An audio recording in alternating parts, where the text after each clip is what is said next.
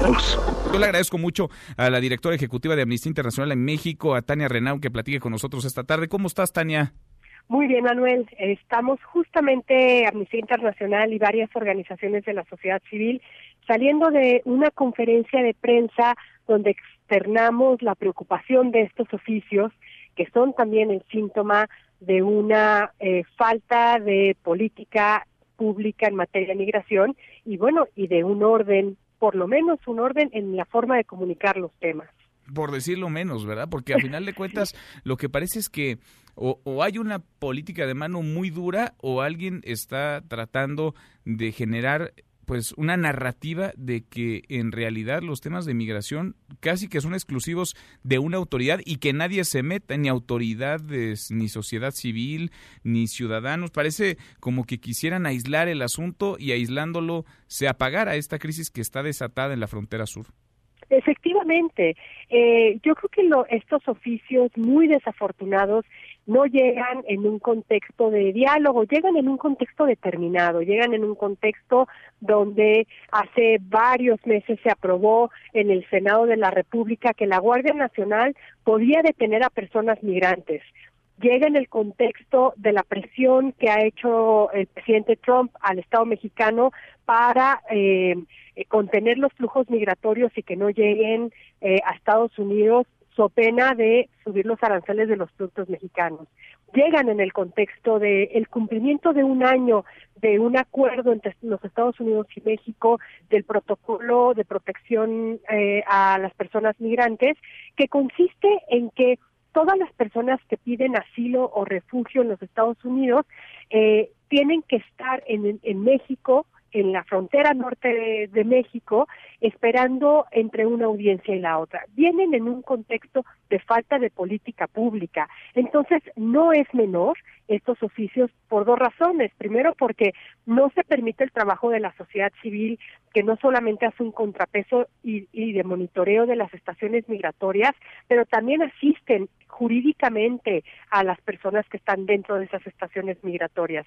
Asisten en términos de humanidad, en términos de alimentos, de comunicación con sus familiares y evidentemente genera una sospecha qué está pasando en las estaciones migratorias como para que no se pueda entrar. Claro. Tania, ustedes desde Amnistía Internacional han seguido este asunto no de ahora, desde hace mucho tiempo. ¿Cómo ves en comparativa con años anteriores o con caravanas anteriores lo que está pasando hoy en nuestro país? ¿Tendríamos que preocuparnos más? ¿Estamos en una situación más delicada, más grave de la que hace unos meses? ¿O es la constante? Vaya, nos casi tendríamos, y lo digo ya con mucho pesar, tendríamos que irnos acostumbrando a que esto se ha normalizado en la frontera entre México y Guatemala.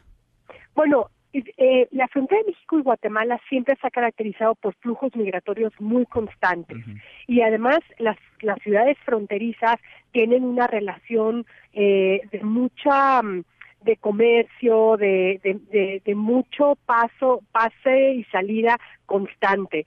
No es un tema nuevo, no es un tema que nos tendría que, que, que sorprender, no es un tema novedoso que México sea un país de tránsito para las personas migratorias, lo eh, migrantes, perdón, lo que es un tema nuevo es la gestión de la migración, no desde la seguridad humana, sino desde la seguridad pública, que es lo que está haciendo también la Guardia, la Guardia Nacional cuando se detiene a personas. eh, tenemos, creo que también que pensar que la, la posibilidad de, de migrar no es un delito. Y yo siempre pongo el ejemplo, no pensemos que son personas salvadoreñas, hondureñas, guatemaltecas, eh, las que las que cruzan la frontera. No pensemos que quien detiene es la Guardia Nacional. Imaginémonos a, nuestros compatriotas eh, cruzando la frontera hacia los Estados Unidos en búsqueda de mejores condiciones de vida e imaginémonos a la Border Patrol haciendo eh, las imágenes que hizo la Guardia Nacional. Entonces, creo que tenemos también las, las personas en México que ser consistentes con un discurso. Si no queremos que a nuestros compatriotas eh, les maltraten y les, y les violen derechos humanos, creo que también tenemos que actuar en consecuencia en nuestro propio país. Porque si acaso lo que sorprende de esta administración es que justamente durante la campaña y antes el discurso pues era muy distinto a la realidad que hoy observamos, ¿no? Lo que se había dicho desde la tribuna pública, desde los mítines, no macha con lo que estamos observando hoy como políticas de gobierno, Tania. Efectivamente, e incluso yo diría que en los primeros seis, siete meses de, de la administración actual pudimos asistir a, bueno a este reparto de visas humanitarias, eh, una política en donde había no un Instituto Nacional de Migración que recibía a las personas migrantes conjuntamente con otras secretarías de Estado, y hoy lo que vemos es una política migratoria de detención del flujo de, de todas las personas en movimiento, porque finalmente le estamos haciendo el trabajo a los Estados Unidos convirtiéndonos, convirtiéndonos en el muro. Pues Yo creo que México no tiene que ser el muro de Trump. Pues no, no tendríamos, no deberíamos, pero desde que llegaron las amenazas arancelarias, en esas andamos. Tania, como siempre te agradezco mucho que platiques con nosotros. Al contrario, es un gusto y que tengas una buena tarde. Igual para ti, muy buenas tardes. Mesa para todos.